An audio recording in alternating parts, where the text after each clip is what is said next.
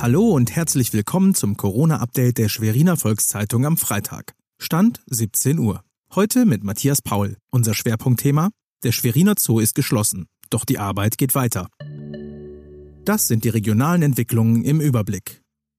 Die Zahl der in Mecklenburg-Vorpommern gemeldeten Infektionen ist auf 133 gestiegen. Das sind 33 mehr als am Vortag. Sieben Patienten würden im Krankenhaus behandelt. Das Gymnasium Carolinum in Neustrelitz hat auf Online-Betrieb umgestellt.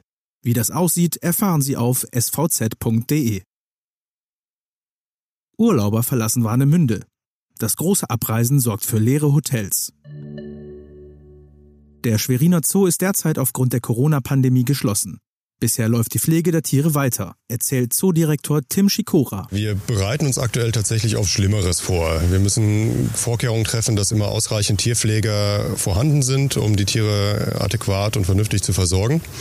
Das bedeutet für uns konkret, dass wir unseren Tierpflegerstamm jetzt in zwei Teams unterteilen, die dann ähm, immer im Sieben-Tage-Block arbeiten. Dann gehen sie sieben Tage äh, ins Frei und das andere Team arbeitet. Sollte es zur Quarantäne kommen, ist der Zoo vorbereitet. Wir haben gewisse Möglichkeiten, hier im Zoo auch eine Quarantäne herbeizuführen. Wir haben glücklicherweise den Umstand, dass wir ein Wohnhaus hier auf dem Gelände haben, was weitestgehend frei steht, wo wir dann auch Übernachtungsmöglichkeiten anbieten könnten. Das wäre da, aber es ist im Moment ein Zustand, den wir angedacht haben, aber noch nicht konkretisieren. Das war unser tägliches Corona-Update. Weitere Nachrichten und Hintergründe zum Virus gibt es jederzeit online auf svz.de/corona.